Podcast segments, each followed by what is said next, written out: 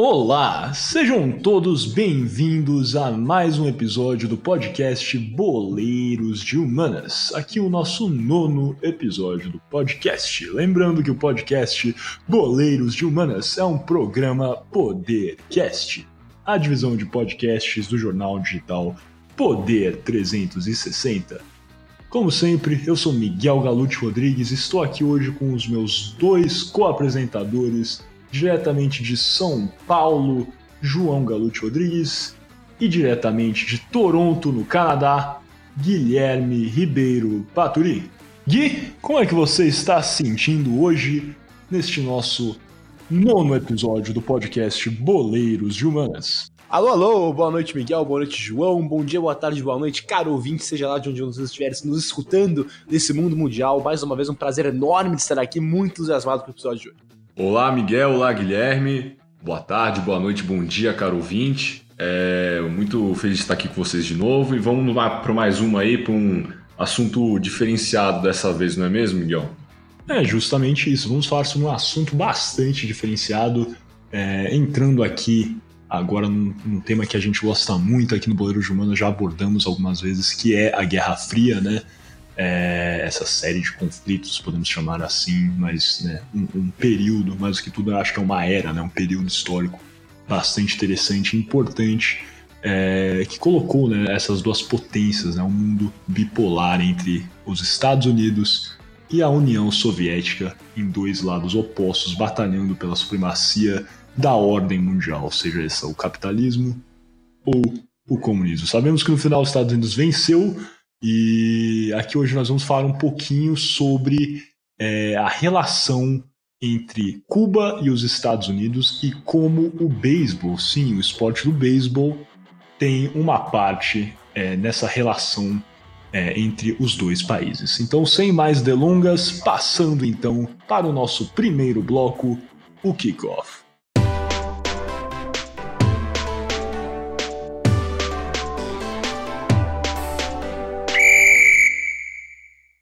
Bem-vindos então novamente ao podcast Boleiros de Humanas. Lembrando que Boleiros de Humanas é um programa Podercast, a divisão de podcasts do jornal digital Poder 360.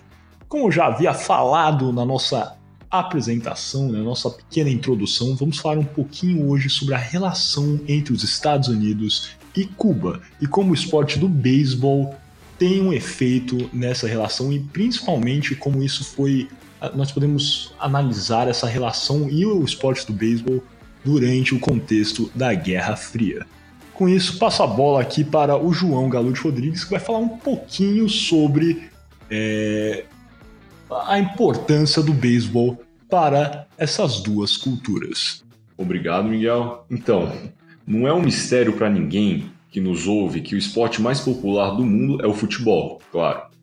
De acordo com o levantamento agora do National Geographic, o nosso esporte nacional é o mais popular em quase todos os países da América Latina, da Europa, da África e do Oriente Médio. Porém, existem algumas exceções. Na Europa Ocidental, por exemplo, só a Áustria e a Irlanda não têm o futebol como o esporte mais popular, tendo em vista que essas nações preferem o esqui e o futebol gaélico, respectivamente. Já no Oriente Médio, o Afeganistão, Paquistão e os Emirados Árabes têm o cricket como o esporte mais popular. Todos os outros países da região preferem o futebol. Porém, na África não existem exceções. Todos os países do continente preferem o futebol. De depois desse rápido tour, voltamos à nossa América Latina. No nosso continente, todos os países preferem o futebol, com as, com as seguintes exceções de Nicarágua, Panamá, Venezuela e Cuba, que têm o esporte estadunidense do beisebol como mais popular. E é justamente sobre a preferência cubana pelo beisebol e sobre a história das relações de Cuba com os Estados Unidos que trouxe o beisebol à ilha, claro, que iremos falar hoje. E eu passo agora a bola para o Gui, que vai falar um pouco mais é, por que os cubanos preferem o beisebol. Não é mesmo, Gui? Exatamente, depois dessa ótima introdução do João, eu vou entrar aqui em por que os cubanos preferem uh, o beisebol em vez do futebol. Mas só fazer uma pequena ressalva aqui, a gente falou que é, o nosso continente seria a América Latina, mas obviamente isso quer dizer só essa. Uh, o continente de uma maneira mais cultural, porque, como todos sabemos, a América Latina não é o continente, o continente é a América do Sul. Mas exatamente, a, a resposta de por que Cuba, os cubanos preferem o futebol se resume basicamente a uma coisa, e essa coisa seria a geografia. Porque de, depois dos movimentos de independência dos países latino-americanos, o Império Britânico, que era uma das maiores potências mundiais entre o século XVIII e até uma metade aí do século XX, então esse Império Britânico exerceu uma fortíssima influência econômica e política nos recém-independentes países uh, da América Latina. A Inglaterra investia muito no continente, e o país foi pioneiro em firmar acordos com as nações recém-independentes para desenvolver a infraestrutura desses países, construindo, entre outras coisas, malhas ferroviárias, sistemas de telégrafo e, mais tarde, plantas de extração de petróleo. E isso fez com que muitos britânicos fossem para a América Latina. E com eles, trouxeram o futebol e o introduziram para as populações locais e rapidamente se apaixonaram pelo esporte. Essa é uma história geral de por que o futebol foi rapidamente adotado como esporte nacional na maioria dos países da América do Sul, incluindo Brasil, Argentina e Uruguai. Porém, pela geografia, a história de Cuba foi distinta. Cuba é uma ilha caribenha que fica ao sul dos Estados Unidos. Inclusive, a ilha é tão perto dos Estados Unidos que a capital de Havana fica somente a 660 quilômetros da cidade de Key West, no sul do estado americano da Flórida. Essa distância extremamente curta entre Cuba e os Estados Unidos permitiu que os Estados Unidos exercessem uma influência muito grande em Cuba, mesmo no período em que os Estados Unidos ainda não eram uma potência mundial como os impérios europeus. Então essa influência ou conexão que existia entre a Cuba e os Estados Unidos talvez tenha chegado ao seu ápice na Guerra Hispano-Americana, quando os Estados Unidos entraram em guerra com o Império Espanhol para ajudar o país na sua luta pela independência.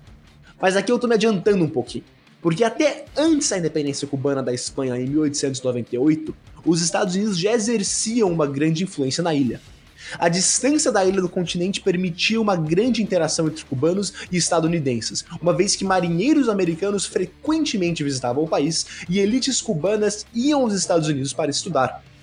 E esse contato frequente, muito maior que o contato que os britânicos tinham com Cuba, permitiu que o beisebol fosse exportado pelos Estados Unidos para Cuba da mesma maneira que os britânicos exportaram o futebol para o Brasil. Tendo isso em mente, Dizem, isso é mais uma lenda, não tem muito como, confirmar isso. Mas dizem que o beisebol chegou, entre aspas, ao país em 1864, após Nemesio Guicho, um cubano que estudava na cidade de Mobile, no, no Alabama, um estado, um estado no sul dos Estados Unidos. Então, esse Nemesio Guicho teria trazido o primeiro taco de beisebol ao país. Então, ele e amigos formaram o Clube de Béisbol de La Habana, em 1868, que é considerado o primeiro clube de beisebol não só de Cuba, mas da América Latina inteira. E interessantemente, no mesmo ano de 1868, a guerra dos, durante a Guerra dos Dez Anos, também conhecida como a Primeira Guerra de Independência Cubana, implodiu. Isso causou as autoridades espanholas a banirem o jogo por completo na ilha, acreditando que cubanos estavam começando a gostar mais de beisebol do que as tradicionais touradas espanholas, que eram até então o, o esporte, o evento mais popular da ilha. Essa proibição levou todos os jogadores e clubes a praticarem o beisebol de maneira escondida, transformando a prática do beisebol em um símbolo de liberdade e resistência à Espanha durante a guerra. Prime... Tendo isso em mente, né, a primeira partida oficial de beisebol no país foi disputada em 1874, desobedecendo então a proibição do esporte pela metrópole espanhola. A partida foi disputada entre o Clube de Béisbol de La Habana e o Clube Matanzas, com vitória do Havana por 51 a 9, um placar bem elástico. E, bem, a Guerra dos 10 Anos acabou em 1878, com vitória espanhola, que manteve seu domínio sobre Cuba. Então Cuba não conseguiu conquistar sua independência. E após a guerra, a proibição ao beisebol foi relaxada, permitindo que o esporte se organizasse um pouco melhor na ilha e por isso, no mesmo ano, a Liga Cubana de Beisebol foi fundada. Logo no seu princípio, a liga incluía somente três clubes: os já mencionados Clube Havana e Clube Matanzas, mas também o Clube Almendares. E no primeiro jogo da liga, o Havana venceu o Almendares por 21 a 20. Então, um placar bem, bem mais, mais, mais apertado, né? E, bem, nessa, nesse primeiro torneio, cada time jogou com as outras duas equipes quatro vezes. E o Havana se sagrou campeão de forma invicta nessa temporada inaugural de 1878. Então, essa é uma rápida e breve história de por que o beisebol é o esporte mais popular na ilha, como ele chegou em Cuba e como foi os primórdios do esporte na, uh, na ilha cubana. E se vê também como uh, a própria história do beisebol na ilha é, tem várias intersecções com a história, exatamente pela uh, como esse jogo foi banido durante a primeira guerra de independência uh, cubana contra a Espanha, que não foi bem sucedida. Mas com isso, passamos então agora para o segundo bloco do podcast Boleiros de Manas, o Toco M-Boy.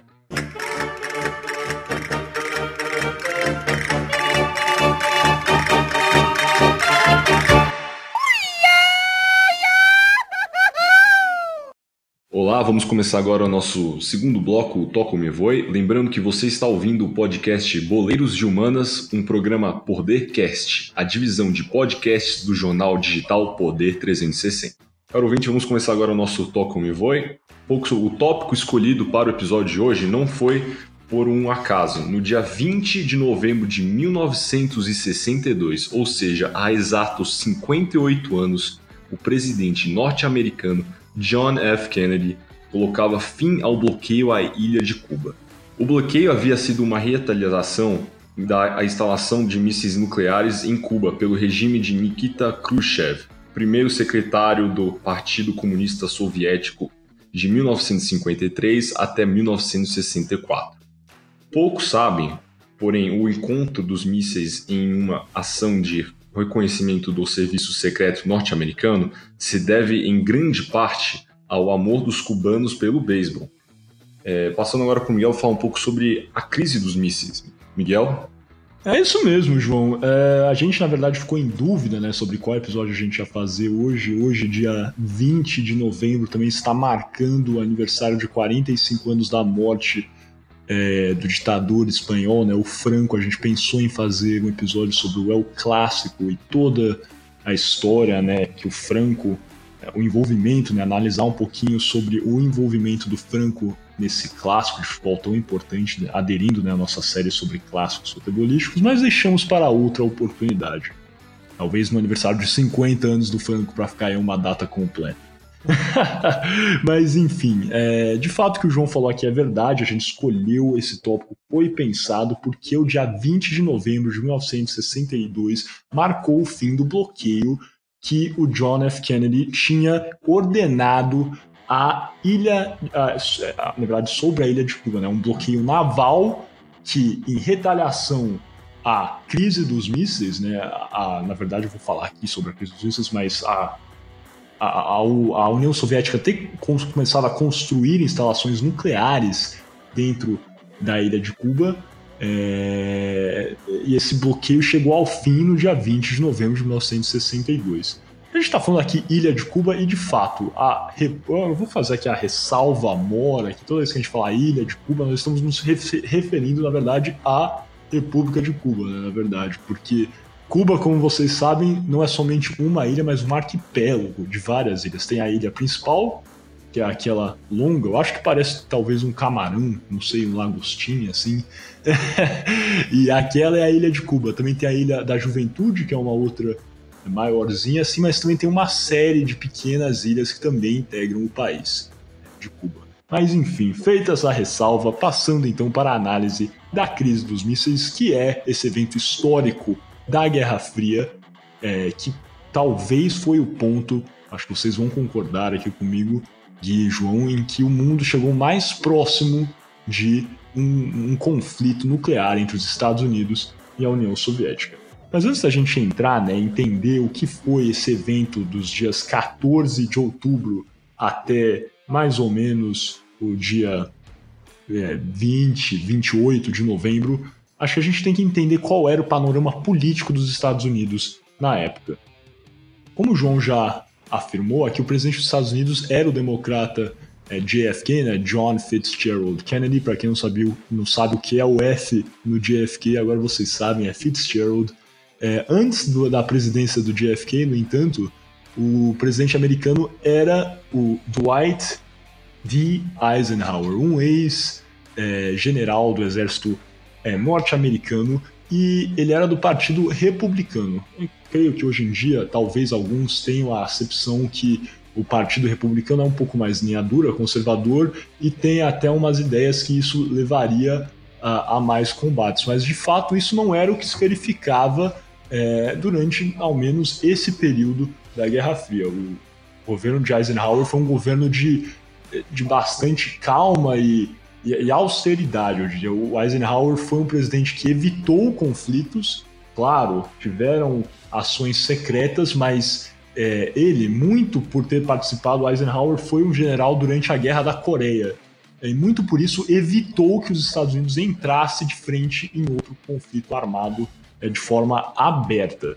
É, sobre o governo de Eisenhower, eu trouxe aqui uma citação é, do livro Rise to Globalism, é, de autoria de, acho que, dois dos mais é, bem preparados historiadores, autores é, sobre história na Guerra Fria. Um deles é o Stephen E. Ambrose, saudoso Stephen E. Ambrose, que faleceu em 2002, é, grande historiador e biógrafo dos presidentes Eisenhower e Nixon.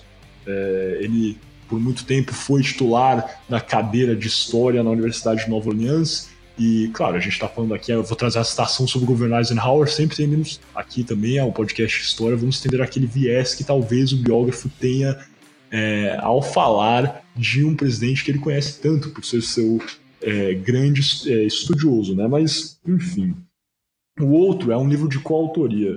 É, um deles sendo Stephanie Ambrose e o outro é o Douglas G. Brinkley, que é um historiador, comentarista de história, é, e o Douglas G. Brinkley, inclusive, é o comentarista de história da rede CNN americana, ele é professor de história também da Universidade de Rice de Houston. Porém, sem mais delongas, então entrando nessa citação, e já peço perdão que ela é um pouco longa, mas a ver, abrem aspas.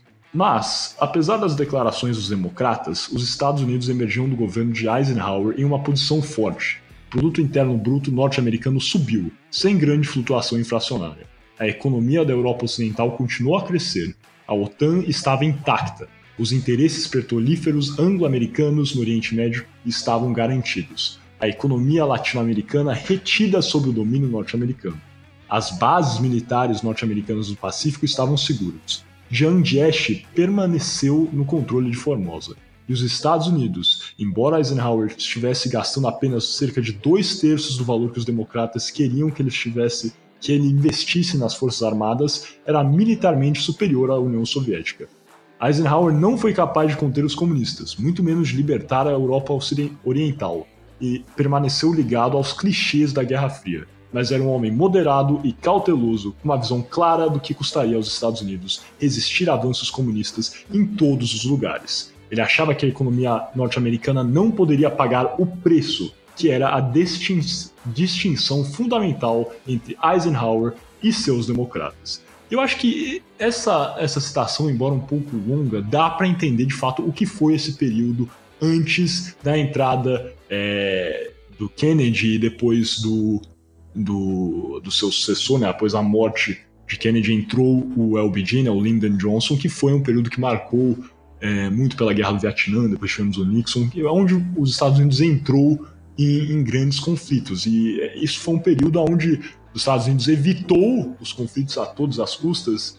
É, creio que muito pela é, essa cautela do Eisenhower foi possível que os Estados Unidos é, continuasse gastando menos e até foi importante para fortalecer a posição norte-americana nesse centro é, de conflito que foi a Guerra Fria. Você não concordaria, Gui, com toda essa afirmação? Antes da gente entrar, de fato, vamos fechar aqui, é, entender né, o que era esse contexto antes da entrada do Kennedy de presidente nos Estados Unidos. Concordo, com certeza concordo. Ele. É, essa citação acho que diz tudo. O Eisenhower é uma pessoa um pouco mais, mais moderada, acho que pragmática, se não é uma boa palavra aqui. Ele, ele entendia que enquanto, claro, que os Estados Unidos tinham que resistir ao avanço comunista, uh, a, a, a, economia americana não podia realmente, exatamente como diz a, a, a citação, não poderia pagar o preço. Então eu concordo 100% com, com o, como essa situação coloca uh, o contexto da época exatamente e, e até com essa figura do uh, general Eisenhower. Perfeito, e eu acho que era justamente isso, né? Eles eram pessoas diferentes, né? O Eisenhower era um herói de guerra, um general, é, e o, o, JFK é o presidente mais jovem a ser eleito na história dos Estados Unidos, né? Então, aí você tem a diferença entre um, um indivíduo que já é mais cauteloso, pensado no Eisenhower, e um indivíduo como o JFK que talvez tivesse, é, não sei se pressa, mas algum algum apreço por decisões mais também não quero dizer emotivas, mas talvez mais comum, comuns a, a, um indivíduo que não tenha tanta experiência nesse assunto. Eu acho que o Kennedy entrou é, pronto para é, tomar qualquer decisão necessária e demonstrar que os Estados Unidos era a grande potência no mundo. E eu trouxe aqui outra citação, aqui prometo que é a última, é, então, talvez não a última, mas uma das últimas desse podcast, é, do próprio discurso de posse do, John F. do JFK, onde ele diz, ó, abrem aspas de novo, que fique claro para todas as outras nações, sejam essas parceiras ou inimigos, que nós pagaremos qualquer preço, carregaremos qualquer fardo, suportaremos qualquer dificuldade, auxiliaremos qualquer amigo e batalharemos qualquer adversário para assegurarmos nossa sobrevivência e o sucesso da liberdade. Prometemos tudo isso e mais. Então acho que fica claro, né, esse discurso de posse do JFK é, em dia 20 de janeiro de 1961, que o Kennedy era uma pessoa que eu acho que ele, ele até isso demonstrava o que era o Partido Democrata na época, né? Tinham que criticar essa austeridade, essa cautela do Eisenhower e demonstrar que os Estados Unidos simplesmente não estavam fazendo o suficiente para, é, para considerarem que, o, que o, os Estados Unidos estavam vencendo né, a Guerra Fria. Eu acho que muito disso veio pela, pelo desastre que foi a crise é, na Hungria de 1956, né, e também a crise do Canal de Suez, onde também acho que pode afirmar a crise do Canal de Suez vale a pena é, quem não conhece muito bem esse, esse momento da Guerra Fria, dá uma olhada, que foi uma invasão né, coordenada pela Grã-Bretanha e a França, e os Estados Unidos não se envolveu, porque acreditavam que entrar nesse conflito e auxiliar poderia é, trazer uma guerra semelhante à Guerra da Coreia e trazer também o auxílio dos soviéticos que já estavam lá no Egito, e o, e o Eisenhower, talvez muito é, de forma bastante inteligente, né, evitou esse conflito. Mas para os democratas isso aí não era uma, uma ação inteligente, isso demonstrou fraqueza, algo que os Estados Unidos simplesmente não poderia demonstrar frente aos soviéticos. Enfim, entendendo tudo isso, eu acho que ficou claro que o JFK era um presidente que não ia demonstrar fraquezas, exatamente isso. E ele sempre dizia, o Kennedy, que o grande campo de batalha para a vitória na Guerra Fria se encontrava nos países menos desenvolvidos. Ele falou né, nesse ponto, acho que ele falou na, na, no hemisfério sul.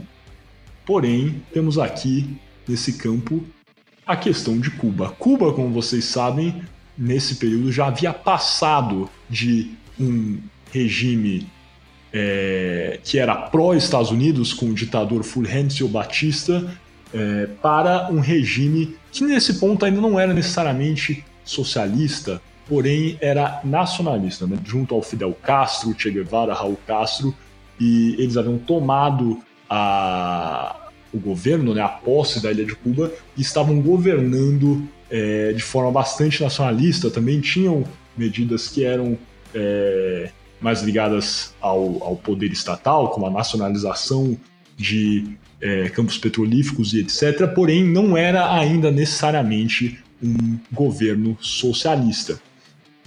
Kennedy, no entanto, via né, que o Castro estava se aproximando à União Soviética. E ele achava isso, primeiro, para o Kennedy foi péssimo perder um aliado, né? Nos Estados Unidos em si, foi péssimo perder um aliado no Fulgêncio Batista. E viam que Castro era, na verdade, um indivíduo que era bastante é, assim como Kennedy, eu gostaria de dizer, emotivo, né? Ele era uma pessoa que é, não iria, é, não estava se mostrando propensa ao debate, na verdade, ao que os Estados Unidos queria, era um, era um fantoche, né? Fulgêncio Batista, mais do que nada, era um fantoche norte-americano na no governo cubano. Assim, Kennedy, em 1961, decidiu que ele iria tomar de volta né, o governo de Cuba, ordenando a invasão da Baía de Porcos. Não vamos entrar muito aqui no que foi a invasão da Baía de Porcos, mas basicamente foi uma invasão coordenada pelo governo dos Estados Unidos, onde alguns exilados cubanos tentaram tomar a, o governo de Cuba. Uma invasão que deu errado, obviamente, e o Kennedy acabou sendo humilhado. Ele, ele não acreditava que o Castro era tão forte como ele se mostrou. E com isso, quando chegou o ano de 1962, entrando agora na crise dos mísseis, Kennedy estava bastante pressionado para tomar uma decisão positiva, né? Vendo o fracasso que foi a Baía de Porcos, ele não poderia tomar uma decisão é, que tivesse é, qualquer represália negativa para o seu governo, porque ele quer se mostrar de fato um homem forte contra o governo, o, né, o, o, a ameaça vermelha do comunismo, não poderia errar novamente em Cuba. Porém, o seu a sua contraparte, né, vamos falar, o antagonista nesse quesito, o, o, o primeiro secretário Nikita Khrushchev também estava pressionado.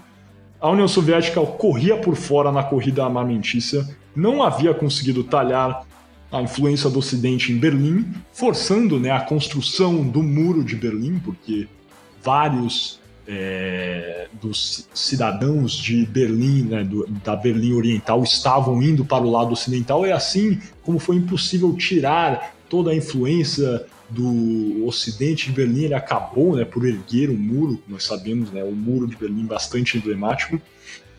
É, cada vez mais a China estava criticando o seu governo, vocês vão lembrar do nosso episódio é, da diplomacia do ping-pong, que houve né, o grande cisma entre a União Soviética e a China, é, e após a vitória acachapante de Castro na invasão da Baía dos Porcos, o Khrushchev viu em Cuba a oportunidade mor, né, primordial para estabelecer um status quo balanceado no campo da Guerra Fria. A União Soviética então determinou que seria necessário fortalecer a posição militar em Cuba. Kennedy já havia indicado que se a URSS eh, que a URSS sofreria represálias caso decidisse militarizar a ilha, né? Então o Kennedy já havia alertado os soviéticos é, para não tomarem qualquer decisão de colocar armas é, até nem, nem falamos de mísseis ainda, simplesmente militarizar a ilha de Cuba. Porém, em agosto de 1962, os soviéticos começaram a construir instalações para o lançamento de mísseis com capacidade nucleares em diversos pontos do território cubano. Na visão de Ambrose e Brinkley, né, os dois historiadores que já citei aqui, a ideia de Khrushchev era blindar a ilha contra uma possível segunda invasão como representantes do Congresso à época, né, já estavam clamando, os norte-americanos clamavam, né, pediam para que o presidente Kennedy tentasse uma segunda invasão, né, não necessariamente na Baía de Porcas, mas tivesse outra tentativa nessa invasão para tomar o governo de Castro. No entanto, mais do que evitar uma segunda invasão dos Estados Unidos a Cuba, a presença dos mísseis é, quase sacramentou não só uma ofensiva contra a ilha, né, contra o arquipélago, mas também um conflito nuclear global. Como já falei aqui, alguns especialistas citam o período né, do dia 14 aos 28 de outubro de 1962 como um dos mais tensos da Guerra Fria, mostrando que o impasse em Cuba poderia levar a uma guerra nuclear a qualquer momento, era o que acreditava no momento.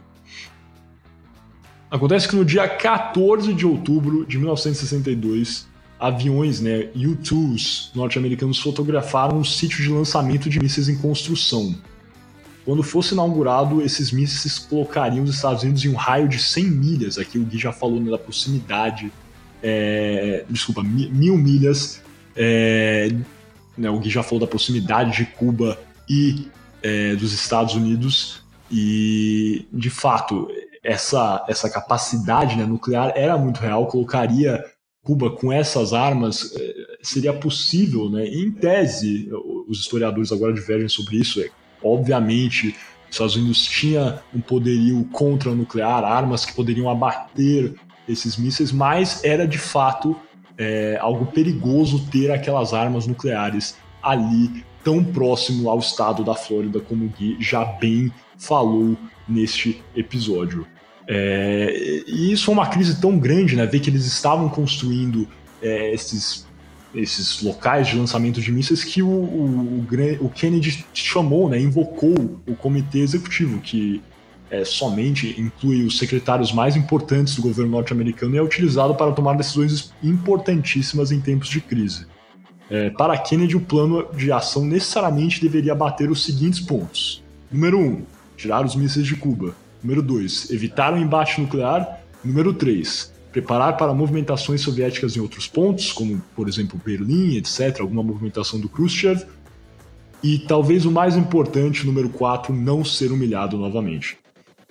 E foi nesse ponto que o irmão né, do JFK, o Robert Kennedy, que depois foi também assassinado como seu irmão era candidato à presidência dos Estados Unidos, é, que muito a contragosto, talvez, de outros secretários que queriam uma invasão ou talvez um bombardeio de Cuba, é, sugeriu que, que o Kennedy é, fizesse o bloqueio naval, né? Que foi essa tática que acabou dando certo e que nós estamos aqui, né? Entre aspas, celebrando o seu aniversário, mas foi, partiu do, do Robert Kennedy, que era o procurador-geral dos Estados Unidos, é, que o presidente deveria primeiro começar com esse bloqueio, não permitir que novos navios, entra, novos navios né, entrassem é, no território cubano é, e se ocorresse outro impasse, eles poderiam sempre aumentar né, é, essa, essas sanções à ilha de Cuba. Então o, o, o GFK ouviu seu irmão e decidiu fazer portar este bloqueio. Para não entrar muito aqui nas minúcias das negociações, acho que a gente já está falando bastante da crise dos mísseis, mas basicamente após é, a troca de vários telegramas e muita atenção, né, o Kennedy avisou ao público americano é, no dia 22 de outubro é, de 1962, às 19 horas, ele fez um pronunciamento à rede americana e falou, né, explicou a situação e os americanos ficaram em pânico, né? Sabiam que Cuba era bastante próxima. Se você morasse em Key West, então imagina como você deve ter recebido essa notícia do presidente Kennedy. É, ele colocou todas as Forças Armadas em alerta, enfim. É, após né, todo esse período de tensão, foi anunciado né, que eles teriam chegado ao fim, né, no dia 28 de outubro, é, e o que aconteceu foi que os Estados Unidos pediu a remoção né, dos mísseis né, de Cuba, da, que cessassem todas as construções dos sítios de lançamento, e em troca os Estados Unidos prometeu ao Nikita Khrushchev que ia remover mísseis que estavam é, na Turquia. Acontece que isso aí foi feito de forma secreta, então no fim acabou que, o, que o, o Kennedy né, se portou, ao menos na visão pública, muito melhor que o Khrushchev, porque ele conseguiu essa remoção dos mísseis sem usar força, sem usar bombardeios e muito pelo bloqueio naval sugerido pelo seu irmão procurador-geral Robert Kennedy.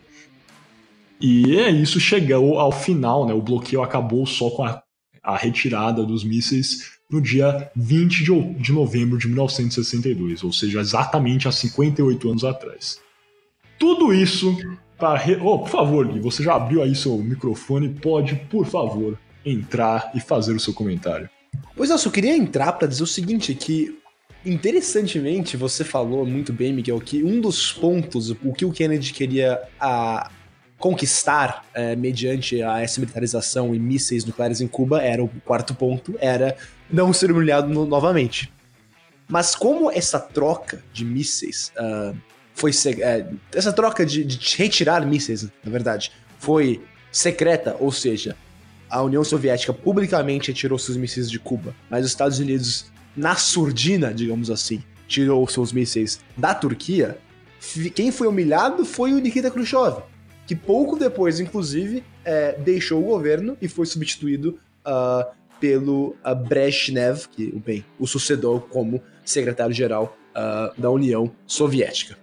Exatamente, eu acho que é, o Khrushchev teve algumas vitórias, eu acho que pode se afirmar assim vitórias entre aspas, mas muito porque voltando toda aquela cautela do Eisenhower que acabou por fortalecer né, a posição norte-americana. Eu acho que é, essas ações dos democratas, Kennedy, é, OBJ e até depois o republicano Nixon acabaram por foram importantes em alguns sentidos. Essa da, da crise dos mísseis em Cuba foi uma vitória para o Kennedy, mas acho que no geral, no saldo, foram governos que acabaram por endividar os Estados Unidos de forma absurda e não auxiliaram né, nesse quesito, eu acho, na derrota da União Soviética na Guerra Fria. Mas então, agora que já fiz esse panorama gigante aqui, uma aula magna né, sobre o governo Eisenhower, para o governo Kennedy, entendendo Baía de Porcos, entendendo também aqui a crise dos mísseis. Tudo isso foi para relembrar uma história contada por diversas vezes e publicada por artigos históricos e veículos de notícias norte-americanos. É, o João falou aqui né, que se deve né, a, a, essa a crise dos mísseis, né, de fato a, a, a, descoberta desses mísseis se deve ao amor dos cubanos pelo esporte do beisebol. E eu agora vou falar um pouquinho sobre essa história. Após o fracasso na Baía dos Porcos, voos de reconhecimento sobre Cuba, Cuba se tornaram bastante comuns. O regime de Kennedy tinha o intuito de fiscalizar o regime de Castro, bem como angariar informações importantes para uma potencial segunda invasão. Eu já falei, né? O Congresso estava clamando por uma segunda Baía de Porcos e o governo de Kennedy estava se preparando justamente para isso. Como nós podemos, agora que nós entendemos nossos erros, talvez os exiliados não foram bem treinados, etc. Como nós podemos fazer isso de forma que vai funcionar? E esses voos de reconhecimento eram justamente para isso, para entender, fiscalizar e também planejar uma nova onda de invasões. É, como já foi afirmado, as movimentações soviéticas né, de colocar, construir esses sítios é, nucleares foi, foram iniciadas em agosto de 1962. Com isso, em setembro, já havia uma presença considerável de técnicos, construtores, engenheiros, engenheiros e militares soviéticos em Cuba. Como forma de alegrar os soviéticos que trabalhavam nas instalações dos mísseis, diversos campos de futebol foram erguidos nos campos militares cubanos que os abrigavam.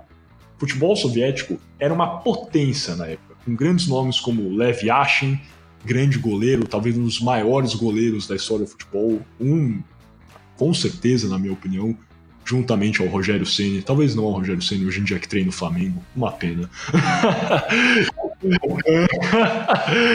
e o grande Oleg Bolokin, é, que é o maior. Ele tem, o Oleg Bolokin, se eu não estou errado, alguém pode olhar aqui, um dos dois universitários que não estão falando no momento, mas eu acho que o Oleg Bolokin é o jogador que mais vezes vestiu a camisa da União Soviética e também o maior marcador da, é, da Nacional Soviética. Assim, dois grandes nomes também bastante famosos.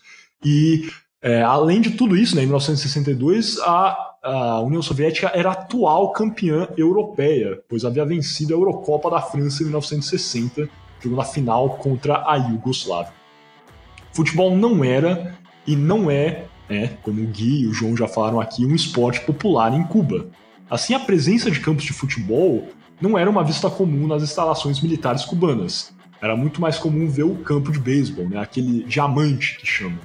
Assim, ao perceber as imagens, os oficiais da CIA teriam deduzido que a construção dos campos de futebol significaria que haviam oficiais da URSS no local. Aí foi proferida uma frase, eu vou falar um pouquinho dessa frase, é, que há uma controvérsia sobre quando essa frase de fato foi dita, mas a frase que foi proferida sobre essa construção desses campos de futebol teria sido: cubanos jogam beisebol, russos jogam futebol. Em inglês, Cubans play baseball, Russians play soccer. E dizem, né, esses artigos que a gente pode eh, já angariamos, né, veículos de notícia, falaram, né, que foi isso, né, em setembro, quando esses YouTubers fotografaram, né, é, esses campos de futebol, foi aí que eles começaram a prestar mais atenção e se alertaram, né? Ó, vamos prestar atenção aqui, tem uma movimentação soviética, talvez eles estejam aqui. Em outubro eles teriam é, tirado a foto, né, da construção desses sítios nucleares, como a gente já falou aqui. No entanto, há certa controvérsia sobre essa frase em si. Existem alguns historiadores que discordam que essa frase foi proferida durante a crise dos mísseis. Existem alguns que dizem que, sabendo de todo esse contexto, que tinham essa construção de campos de futebol é, em 1962 e que isso teria levado à é, descoberta dessa construção dos sítios nucleares. Em 1970, em outra crise na ilha de Cuba, quando é, havia uma presença né, crescente na região de Cienfuegos, é, houve, né, fotografaram novamente a construção de campos de futebol. E aí o Henry Kissinger, que em 1970, desculpa, era o secretário de Estado do Nixon, já falamos do Kissinger no episódio do Ping Pong também, é, virou né, para o Harry Robbins Heidelman, que era o chefe de gabinete, o Chief of Staff do presidente Nixon, e teria proferido a seguinte frase: Cubans play baseball, Russians play soccer. Então existe essa discordância entre os historiadores de quando a frase de fato foi proferida, mas aí dá para entender né, que é, é, essa construção dos campos de futebol e o amor dos cubanos pelo beisebol foi importante né, nesse quesito para a descoberta dessas movimentações na Guerra Fria. E a gente falou né, como era importante entender tudo isso, mas de fato aí, o amor dos cubanos pelo beisebol e o amor dos soviéticos pelo futebol acabou até por, por demonstrar, desma, desmascarar né, essas ações deles na, na crise dos mísseis em 1962 e da crise de Cienfuegos em 1970. Com isso, mais alguma coisa para adicionar? Gui, João, ou se não, vamos passar para o nosso terceiro e último bloco dessa primeira parte do podcast. Alguém? Não, muito bem dito, Miguel. Muito bem explicado. Muito bom, sem nada a declarar. Isso mesmo, então, então passando para nossa terceiro, nosso terceiro e último bloco, o arremate.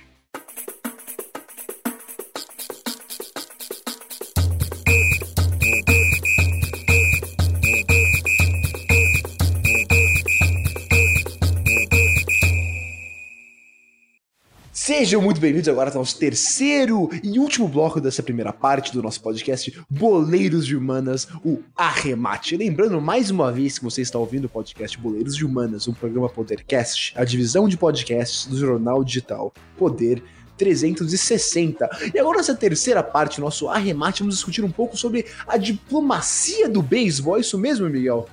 É justamente isso. O que foi a diplomacia do beisebol? Existiu uma diplomacia do beisebol? Para vocês que já estão aqui acompanhando a gente há algum tempo, vocês vão lembrar do podcast é, sobre a diplomacia do ping-pong, né? Que foi aquela movimentação quando os Estados Unidos e a China queriam reatar seus laços e após o campeonato né, mundial de Nagoya é, de tênis de mesa em 1970, onde houve um encontro entre um tênis mesista é, norte-americano e outro tênis mesista chinês, chinês e a delegação norte-americana foi convidada a ir à China e assim, né, com os, os americanos, né, os norte-americanos passeando, entre aspas, pela China, os dois governos se reaproximaram. Aí, em um tweet, mais ou menos o que foi a diplomacia do ping-pong. É, então, existiu uma diplomacia do beisebol, ou seja, é, esse amor né, pelo beisebol, pelo beisebol, pelo esporte do beisebol, pelos Estados Unidos e por Cuba, trouxe alguma reaproximação entre os dois países? É isso que a gente vai tentar descobrir aqui nesse último bloco no arremate. É... Aqui para já falar de forma ríspida, eu creio que não. Porque as interações de, de, qualquer tipo, né, em termos de beisebol, é, entre os cubanos e os norte-americanos eram sempre bastante problemáticas, né? Não necessariamente em termos de beisebol, na verdade, eu quero dizer mais em termos gerais de política externa e relações internacionais. É, durante os longos anos de conflito durante a Guerra Fria, né, é, atividades culturais como o beisebol é, presentearam raras oportunidades para um senso de companheirismo entre os dois países, Cuba e os Estados Unidos. Essas atividades, entretanto, ocorriam com quase nenhuma interferência do governo.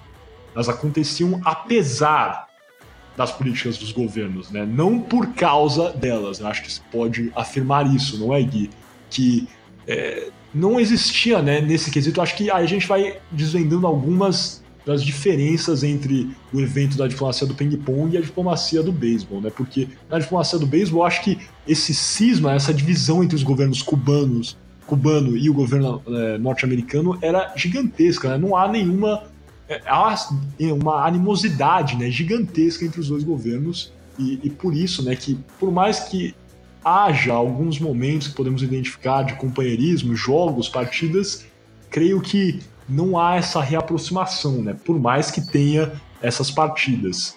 Sim, com certeza. É, exatamente isso. Diferentemente da diplomacia do ping-pong, os governos de nenhum país, nenhum dos dois países, realmente tentava é, usar o beisebol como uma arma diplomática. Muito pelo contrário. É, é, isso que você falou. A, as poucas partidas e interações que Cuba e os Estados Unidos tiveram né, nesse universo esportivo do beisebol é, aconteceram mais por aproximação das ligas em si, da, por exemplo, da Major League Baseball, a principal liga de beisebol do mundo, que é justamente americana, que é, às vezes, volta e meia, promoveu um ou outro jogo em Cuba, mas fora isso, não teve nenhuma ação uh, dos governos.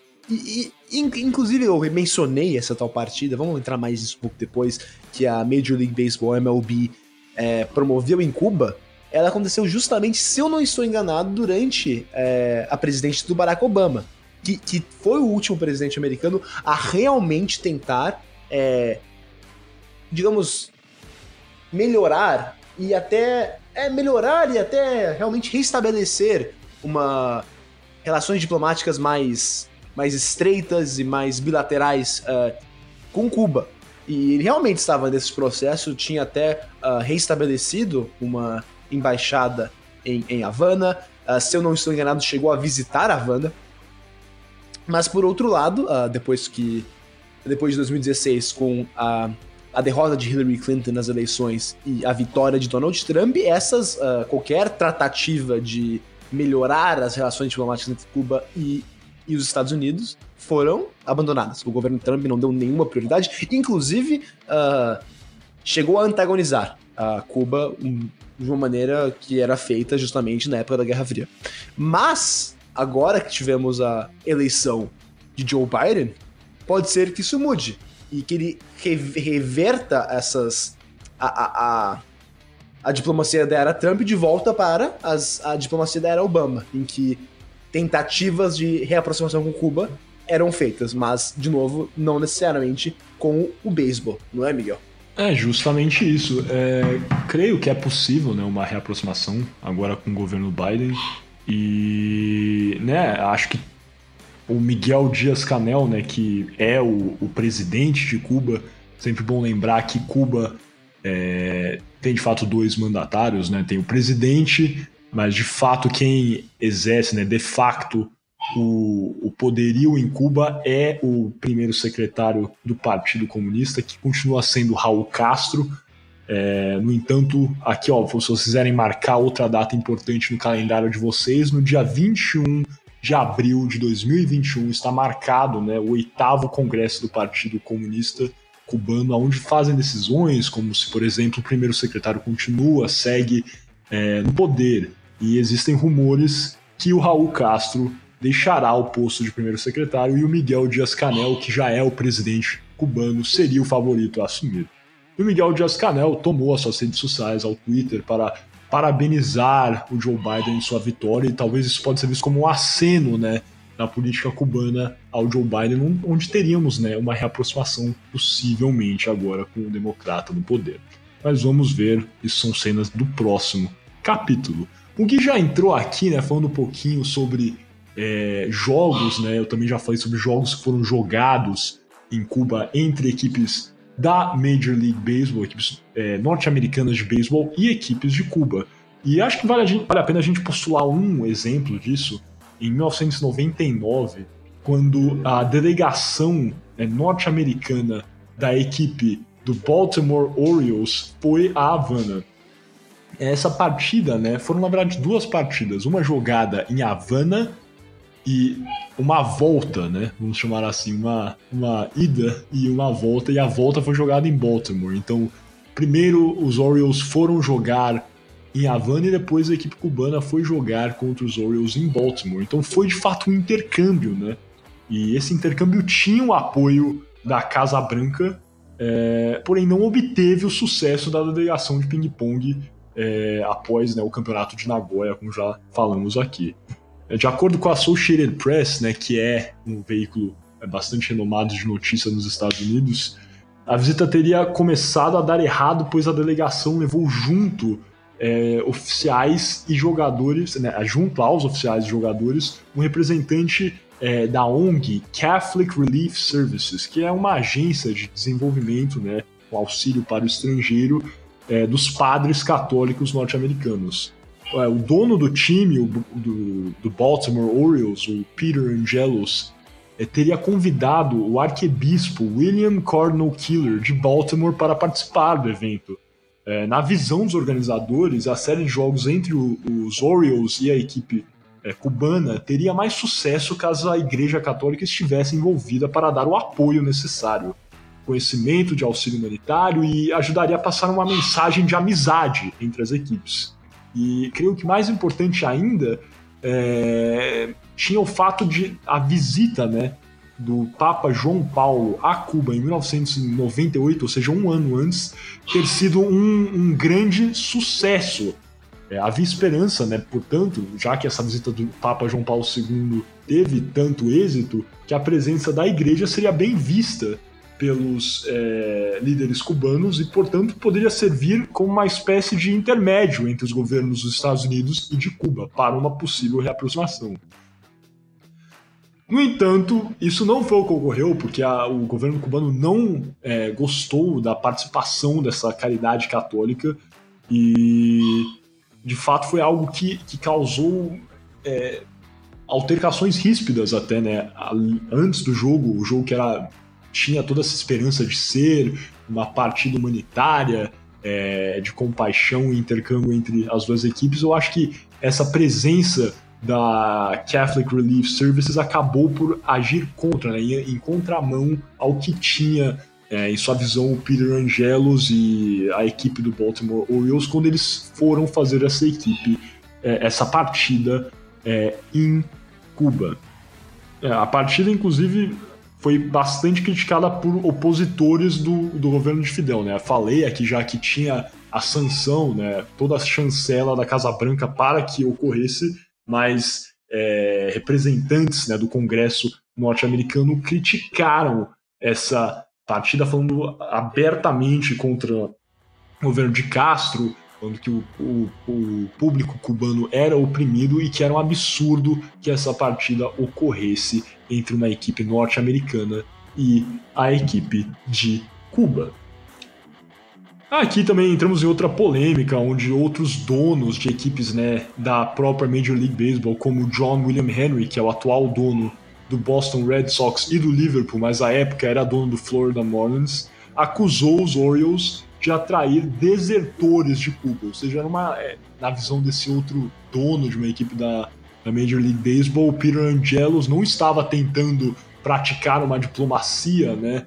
Ele estava, né, não estava tentando agir como emissário da paz e reaproximar, reatar laços entre Cuba e os Estados Unidos, mas estava tentando de fato garimpar jogadores cubanos. Né? Existem vários jogadores cubanos é, nos Estados Unidos, vários jogadores bons né, de Cuba é, que fizeram carreira nos Estados Unidos. E o John William Henry teria acusado né, o Peter Angelos de tentar então usar essa é, essa partida, né, essa série entre as equipes para garimpar esses jogadores.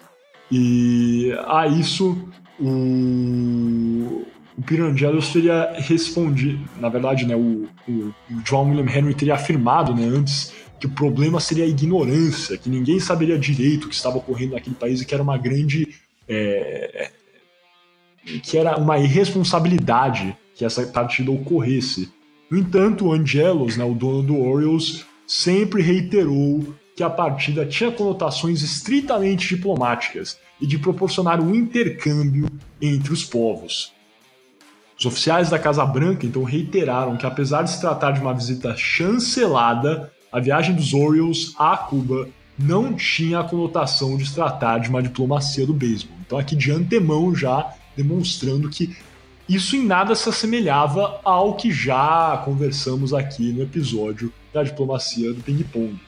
E eu acho que, em muito, né, tem que se afirmar que as, as relações no momento não eram das melhores já, né, Gui? Porque e, no momento onde houve essa reaproximação pela diplomacia do ping-pong, como já falamos, as relações sino-americanas, por mais que não existissem, havia toda aquela conversa para que elas voltassem. Eu acho que o exemplo que eu usei né, foi, foi um namoro, eles estavam tentando voltar até aquele namoro, duas partes, e acho que foi aquele empurrãozinho necessário de um amigo, vamos chamar assim, para que você vá e chame aquela menina que está tentando conversar. E é, eu vou ser tiozão mesmo para explicar esses termos aqui da política externa, mas é isso. E, e foi justamente isso, eles estavam todo, tudo na, aqui para usar uma gíria naquele chaveco. e daí a China e os Estados Unidos voltaram né, e conseguiram, né, foi aquele empurrãozinho necessário para acontecer é, a volta né, das relações. No entanto, eu acho que é, em Cuba, né, na relação cubana e norte-americana, não, não existia esse namoro, né? Não tinha um chaveco. Acho que era mais. Um tinha bloqueado o outro no Instagram e pronto, acabou, né, Gui? Era isso. Não tinha nenhuma, nenhuma ideia de voltarem a terem relações diplomáticas ou de começarem né, novamente um, um diálogo. Por isso eu acho que talvez a diplomacia do beisebol não foi bem sucedida, né? E nem existiu, na verdade. Porque os, as duas partes no momento não queriam reatar laços. Exatamente, eu concordo com certeza com essa afirmação. Uh, essa do Instagram foi particularmente boa. O, o, exatamente, os Estados Unidos realmente se fechou para Cuba durante muitas e muitas décadas, prejudicando muito a ilha, principalmente depois da. Uh, principalmente depois da, da dissolução da União Soviética, uh, quando Cuba passou quase duas décadas no período que o Fidel Castro chamou de uh, o período entre aspas, especial, em que o país sofreu muito com uh, realmente não ter mais o aliado da União Soviética e ainda estar sofrendo bloqueio americano. Então, nesse período, uh, sofreu muito economicamente. Então, eu concordo que em 1999, exatamente nesse período uh, especial, economicamente, em que a Cuba, Cuba muito uh, muito, está sendo muito prejudicada, uh, não havia nenhuma.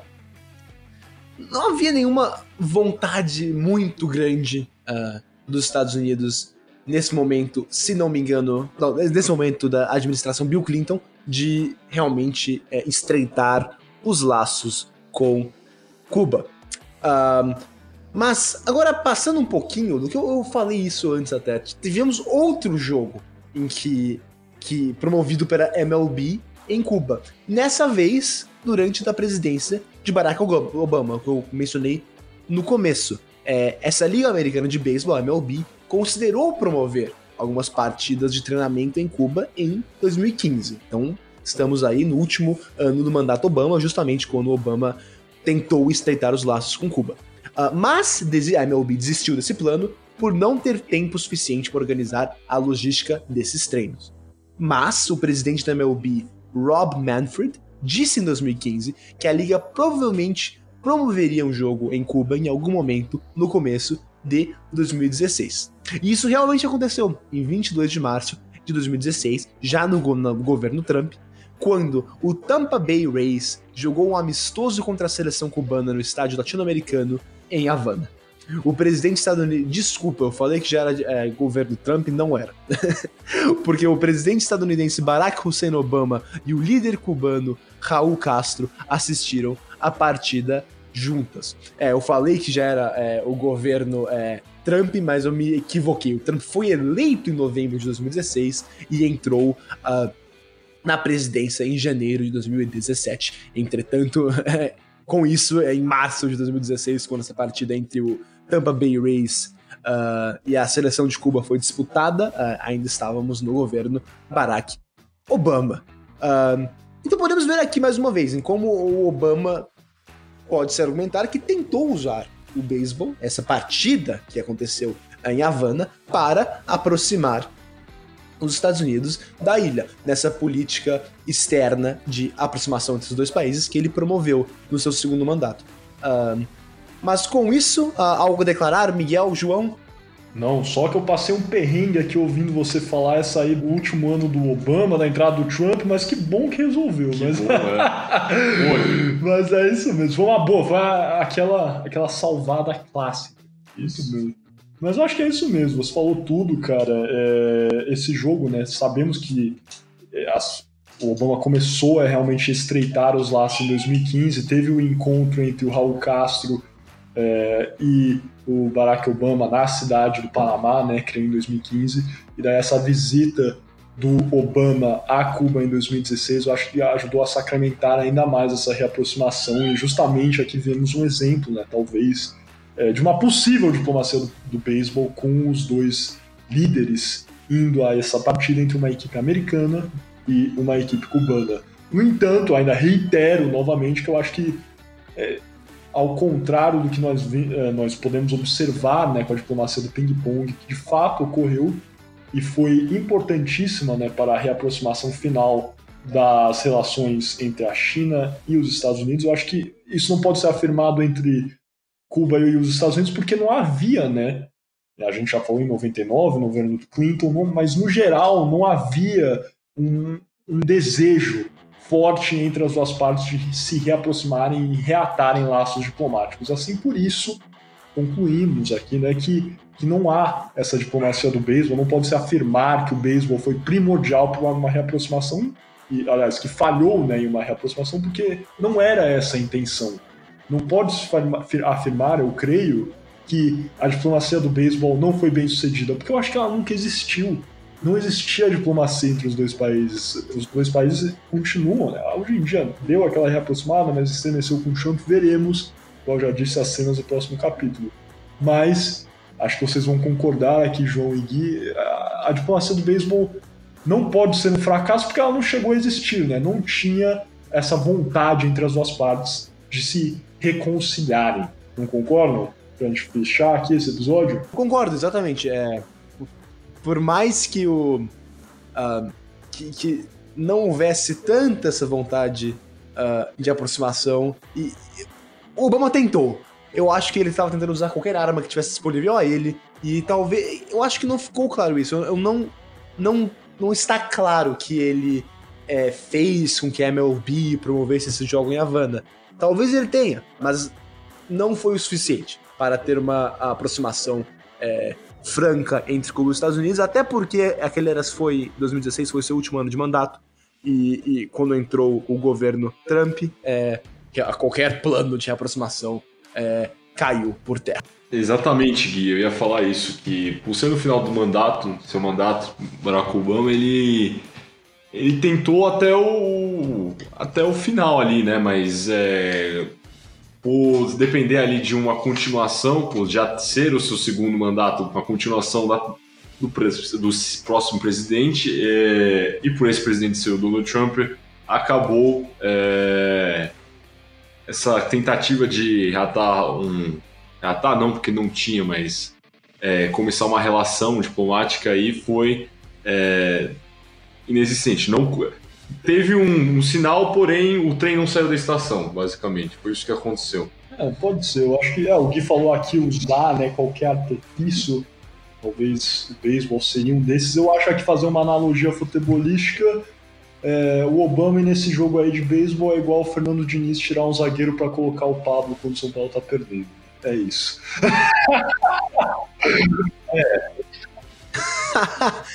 Mas eu, eu pensei isso agora o, o que pode ter acontecido também, eu acho que isso até explicaria. Isso eu tô especulando, não sei. É, o que pode ter explicado o Obama ter realmente esperado entrar nos seus últimos dois anos, o segundo mandato, para tentar estreitar essas relações, acho que foram duas coisas. Primeiro, ele deve ter esperado, porque se ele tivesse feito isso no primeiro mandato, seria uma medida bem impopular e, e, ele poderia ter arriscado a reeleição. Então isso acontece. Presidentes em segundo mandato tendem a fazer coisas que seriam mais impopulares porque eles não têm que se preocupar com a eleição. E a segunda coisa, uh, eu acho que é porque ele, eles talvez, ele, acho que ele realmente esperava uma vitória dos democratas nas eleições de novembro e, e imaginava que talvez um possível governo Clinton iria levar é, iria levar adiante essas tentativas de é, reaproximação com Cuba. Mas, como sabemos, acabou que os democratas foram derrotados e o governo, republic, uh, o governo Trump é, do Partido Republicano não tinha nenhuma uh, pretensão de levar basicamente qualquer política do Barack Obama uh, adiante.